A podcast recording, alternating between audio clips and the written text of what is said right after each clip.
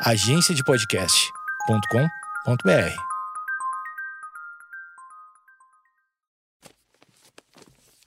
papierpodcast.com.br. Olá, tudo bem? Como é que você está? Espero que esteja bem. Eu gravo ah, nesse momento mais um episódio do Projeto Mendas, o seu podcast favorito. Eu vou começar a usar ah, pequenas pequenas palavras que são gatilhos, né? Eu nem sei bem o que significa gatilho, mas são gatilhos para você então favoritar esse programa. É o seu programa favorito. Eu podia usar no estilo Jequiti também, né? Que é seria é, usando pequenas inserções de, de, de mensagem subliminar, né? Que agora todo mundo sabe o que, que é, então eu não sei porque que os caras fazem isso na Jequiti, que só aparece um flash. Então seria como, por exemplo, eu estar tá falando assim, do nada e aparece Projeto Mendas. E eu assine o projeto.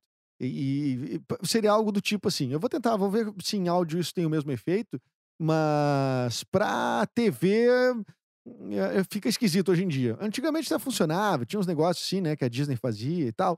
Mas o episódio nem é sobre isso. Eu só tô dizendo para você assinar e, e esse é, podcast vai estar tá aí no seu coração e nas suas playlists em qualquer plataforma que você eleger como a preferida para ouvir podcast, certo? Então, na verdade, o que me motivou a falar hoje é, tem mais a ver. Eu vou, eu vou, desviar do soco na cara. Vou desviar do soco na cara, que é uma coisa recente. Um presidente disse que ia dar um soco na cara de um repórter. Eu vou desviar disso. Vou desviar do soco, né? E vou falar então de uma coisa do passado. Uma coisa do passado que tem a ver com traumas infantis. É, trauminhas, né? Não vamos, não vamos também nos colocar num lugar assim de muita de muito sofrimento, porque não é verdade que seja muito sofrimento, mas um pequeno trauma da minha infância. Eu vou falar então. Assine Projeto Mendes, eu sou Eduardo Mendonça, está começando mais um episódio depois da vinheta.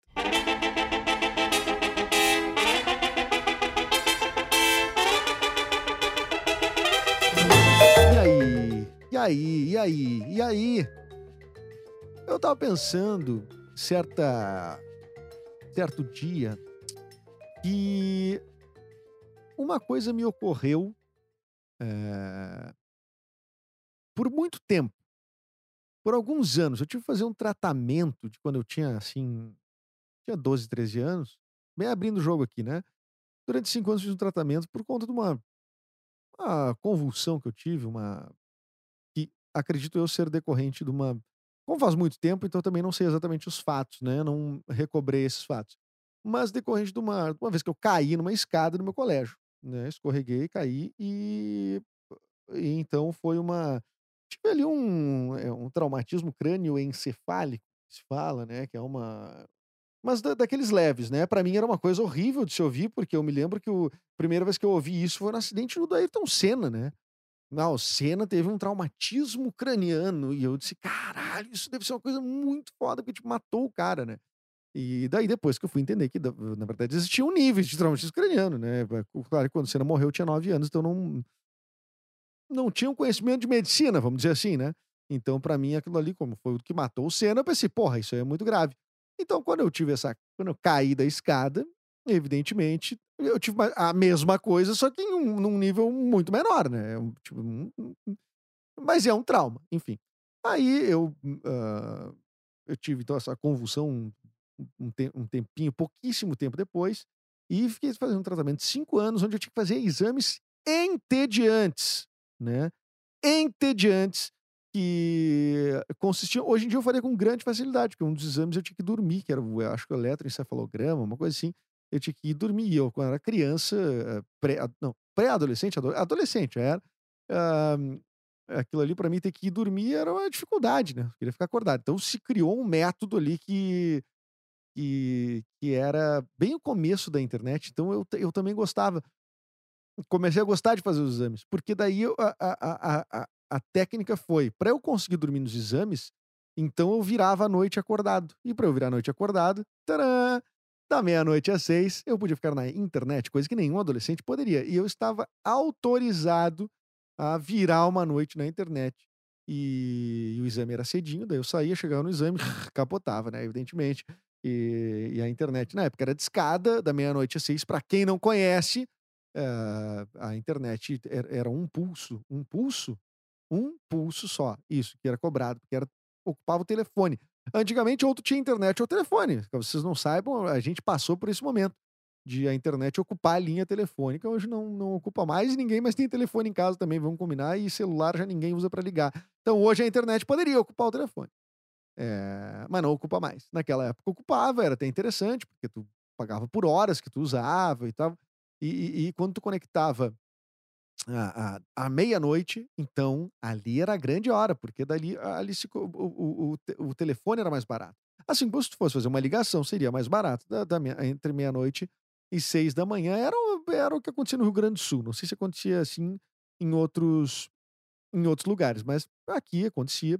E, e, e, então eu ia lá fazer esses exames tediosos, mas enfim, acabava conseguindo dormir. Fiquei até a, a, a, o final da minha adolescência, quase começo da vida adulta, tomando esse medicamento que era diário, uh, até então eu ficar liberado, certo? Aí, muito tempo depois, eu comecei a desenvolver umas crises de ansiedade, muito, alguns anos depois. E que foram coisas que eu já falei aqui, inclusive, né? Coisas que eu acho uh, que me trouxeram alguma, alguma dificuldade em alguns aspectos, né? Em especial em relação ao público, porque eu, eu trabalho como ator, né? Não faço só podcast, eu faço rádio também ao vivo, faço, já fiz TV ao vivo, enfim. É, não, TV ao vivo acho que eu menti, eu não me lembro de ter feito TV ao vivo. Só entrevista mesmo, então, mas daí não, não conta, né? Mas eu é, eu faço. É, é, rádio, rádio ao vivo. Rádio ao vivo. Rádio acho que é uma coisa que eu faço ao vivo. E, e teatro, né? Que era outra coisa que eu fazia ao vivo. Então a, a, a ansiedade começou a me, a me incomodar. Aí eu fiquei pensando, será que tem alguma relação? Porque eu nunca fui para psicólogo ou psicóloga para tentar para falar sobre isso. Eu nunca falei sobre isso. Não conversei sobre esse caso aí que eu tive do, esse episódio, foi uma convulsão e tudo mais. Eu me lembro que foi em Santa Catarina, que eu tava uh, na praia, quer dizer, eu não tava na beira da praia, tava ruas de trás lá, fiquei jogado até de noite, assim, não, ninguém, até que uma mulher me achou lá e tal, eu tava na, na estrada, assim, vamos dizer, caído ali.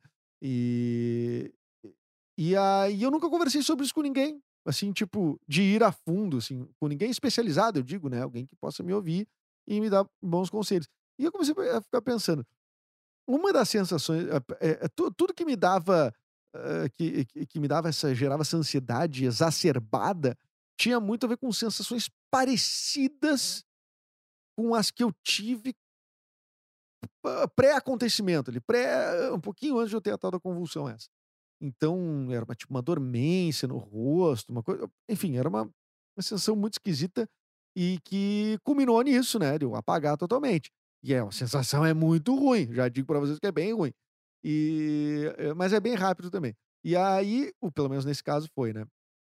E aí, eu fiquei pensando, cara, cada vez que eu tô tendo uma sensação semelhante, um formigamento, seja no pé, na mão, no rosto, eu já começo a achar que eu tô tendo, uh, uh, que eu tô começando, que eu vou ter uh, mais um episódio desse. Isso, isso se estendeu por muito tempo. Hoje eu sou tranquilo para falar, porque é, qualquer coisa que aconteça novamente nesse sentido, provavelmente está desconectado daquele fato. Mas, mas eu, tu vai aprendendo a lidar com as sensações, né? Quem tem ansiedade possivelmente está se identificando em algum aspecto, né? Que é aquela sensação que te deixa fisicamente mal, mas é o teu cérebro te traindo, né? Porque não está acontecendo nada no teu corpo, é teu, só que teu cérebro dá uma potencializada é, violenta, né? Então eu, eu, eu fiquei pensando, será que esse, esse isso virou um trauma, assim, tão enraizado que eu não consigo. Ah, que, eu não, que, eu, que eu demorei tanto tempo que isso gerou tantas. Será que isso fez eu. Eu fico pensando, ó, será que isso fez eu ficar mais, sei lá, beber mais, por exemplo? Será que isso fez eu fazer ter escolhas uh, uh, uh, até profissionais mesmo que me prejudicassem ou que não fosse a melhor escolha, mas que fosse a mais confortável para eu não eh, enfrentar tal situação? Eu acredito muito que sim. Eu acredito muito que sim. Eh, não falo com nenhum pesar, mas é, mas só tentando pensar que talvez tenha, eh, eu ressalto, né, a, importância de, de se ter, de se fazer uh, sessões de terapia. Acho que é muito importante. Eu ver, eu, eu entendo a importância, não invisto nada nisso, mas entendo a importância e, e, e acho que eu deveria fazer o que tem, sendo, tem sido muito terapêutico para mim é fazer o podcast. Uh, porque daí eu vou desabafando aqui e tal, falando. E, e aí então eu pensei muito tá, será que esse trauma ele virou uma coisa que, que vai que assolou minha vida por muito tempo? A- Agora eu considero a minha ansiedade bem mais controlada. Deu uma, claro que dá uma, uma descompensada durante a pandemia, mas também é outra história. A gente vai a, a- gente vai eh, alargando o limite, né? A gente vai, por exemplo, um medo que eu tinha muito grande era de, de fazer uma viagem de avião, mas não, não pelo avião em si, ah, se o avião vai cair, se não vai cair, se vai, não vai decolar, vai explodir, o que quer que seja. Não, eu tinha medo de que, cara, se eu tiver uma crise de ansiedade dentro do avião, eu posso dar um chilique ali. E eu não quero dar chilique, eu não quero ser o cara que dá chilique. Então, então por muito tempo eu pensei isso. Então, eu fui me acostumando. Primeiro, viagens para São Paulo, uma hora de viagem. Tá, com o tempo fui acostumando, uma hora e pouquinho. Ah, aí pintou uma viagem, que eu acho que eu já contei aqui, para a Ilha de Malta, que daí teve eh, um voo de 14 horas e 30 e mais um outro de 7 horas e pouco. E aí eu disse: não, essa é a prova definitiva. E foi foram voos absolutamente tranquilos. Nada demais aconteceu. A- Aliás, na volta tomei uma bebedeira que eu não devia ter tomado, porque no ar o negócio pega e não é fácil. Mas por sorte tinha um jogador de futebol ah, no mesmo voo que eu que tomou um porre, mas assim, homérico. Esse saiu dando em cima das, das, aeromoças.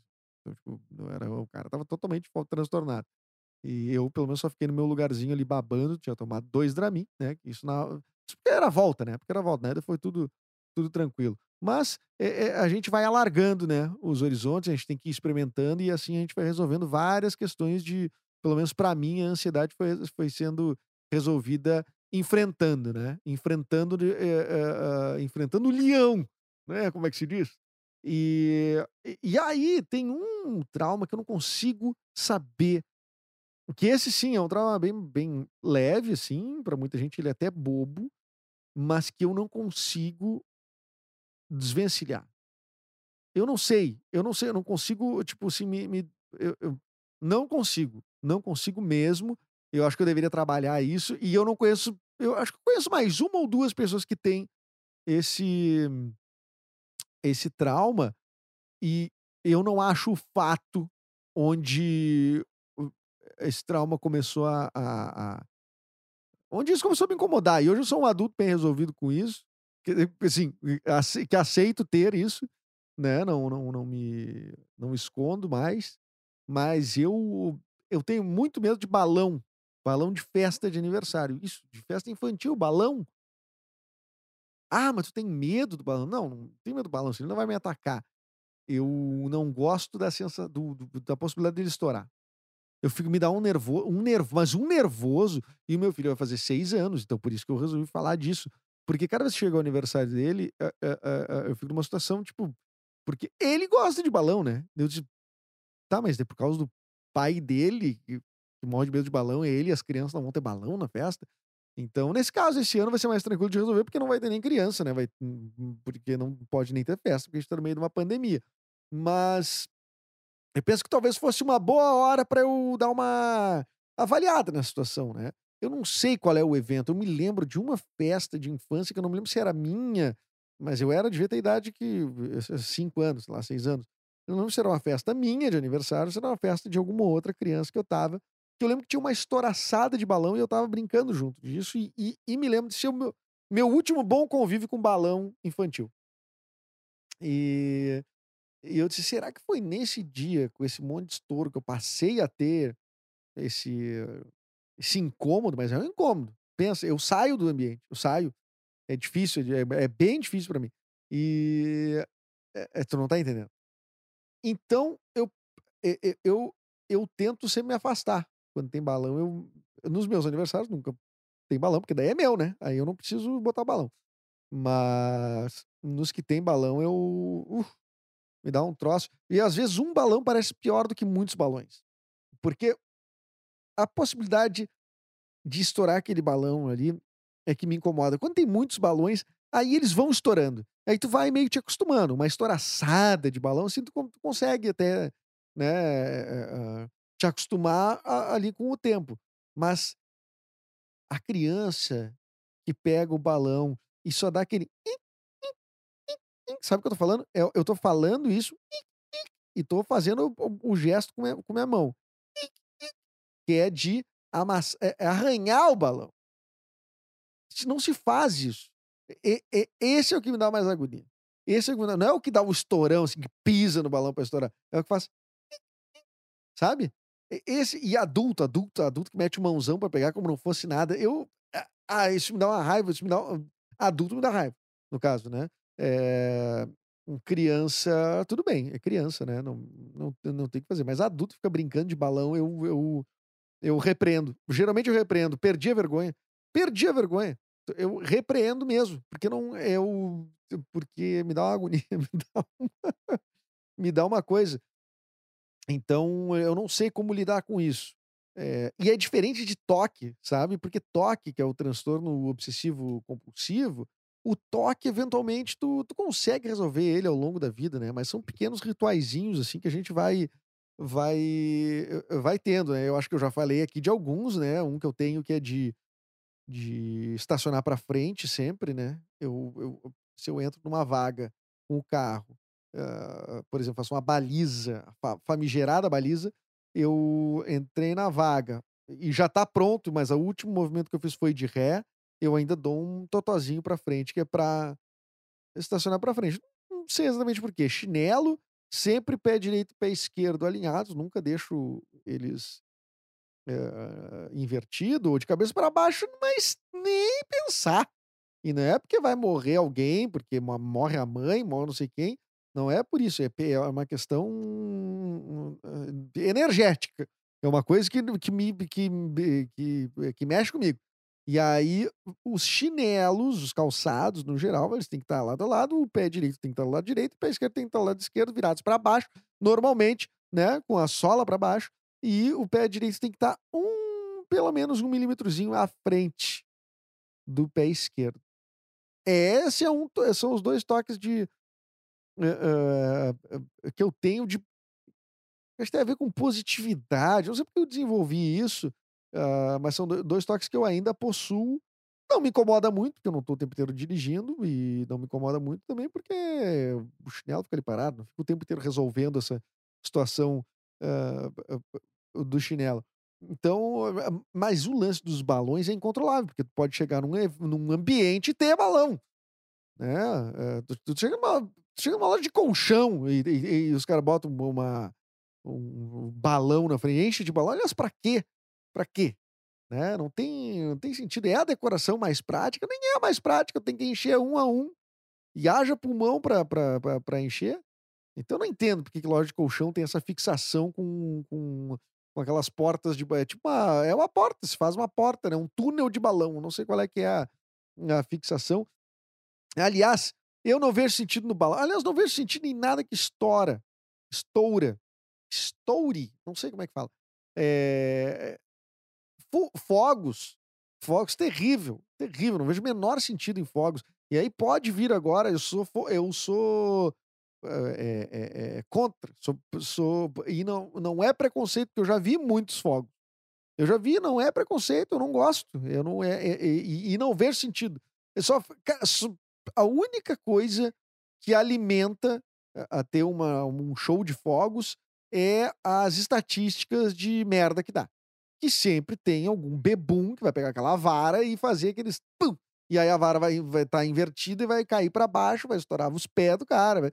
Então, é, é, é a única coisa que alimenta essa estatística ruim aí. Então, por isso que eu não vejo o menor sentido. É, já vi fogos estourar do meu lado, sim, já vi. Assim, cara, eh, não tem. Não, não dá. Fogos de artifício não faz o menor sentido. Ah, mas nem aqueles bonitos, coloridos. Ah, aqueles bonitos coloridos, tudo bem, mas daí tem Tu não pode deixar é, eh, para uso doméstico fogos de artifício, entendeu? Deixa então para uma empresa especializada em, em, em, apresentações com shows de fogos. Tira da mão das pessoas. Tem coisas que tem que tirar das mãos dos seres humanos, pessoa física. Fogos de artifício e balões, coisas que estouram, coisas que estouram. Por favor, vamos deixar essas coisas esquecidas. Não tem porquê. O silêncio não é mais legal. Você não acha o silêncio mais legal? Eu acho o silêncio tão legal, tão bom. Ah, e, e, e, assim, ó, a gente já tem bastante barulho. Já tem barulho de carro, já tem barulho de, de pessoas, né? Tem barulho da, da- até da fiação mesmo, tem na rua, assim, a gente tem, até isso faz barulho.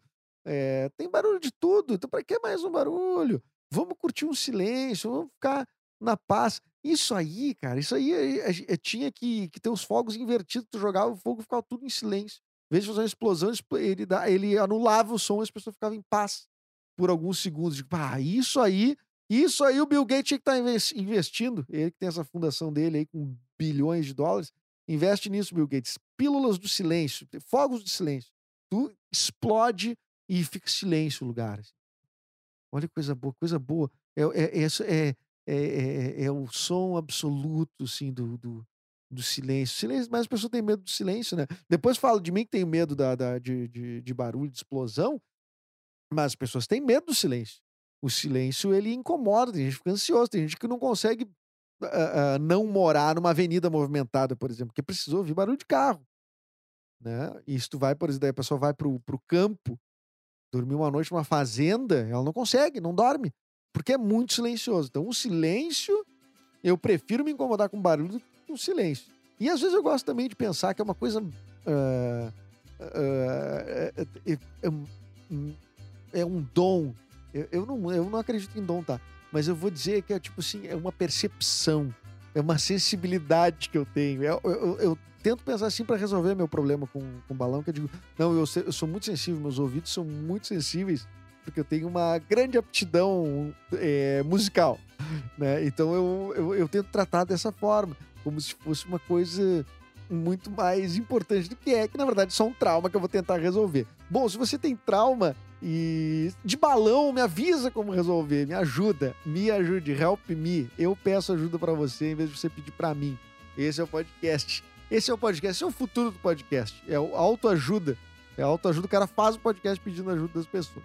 Bom, eu sou Eduardo Mendonça, tenho trauma de balão e vivendo cada dia um após o outro, eu vou conseguir superar esse trauma aí e espero mensagem de você ah, ah, ah, no arroba em qualquer rede social, em especial Instagram e, e- e Twitter, né? Qualquer rede social. Podia ter dito nome, né? Porque eu não uso mais nenhuma rede social mesmo. Então, ou tu me manda no edumendas.gmail aí, que é o meu e-mail pessoal. É, o que que tu fez? O que que tu faz pra superar um, um trauma? E se você tem trauma de balão, vamos se unir. High five, soquinho dos brother. E a gente tá, tá, tá, tá junto nessa. Vamos superar. Vamos fazer a grande comunidade de pessoas que não gostam, que são contra balão. Radicais contra balão de festa infantil. Esse é o Projeto Mendas. Eu sou Eduardo Mendonça. Assine na plataforma que você preferir e me escute sempre. Viu como é bom falar com calma? Até mais.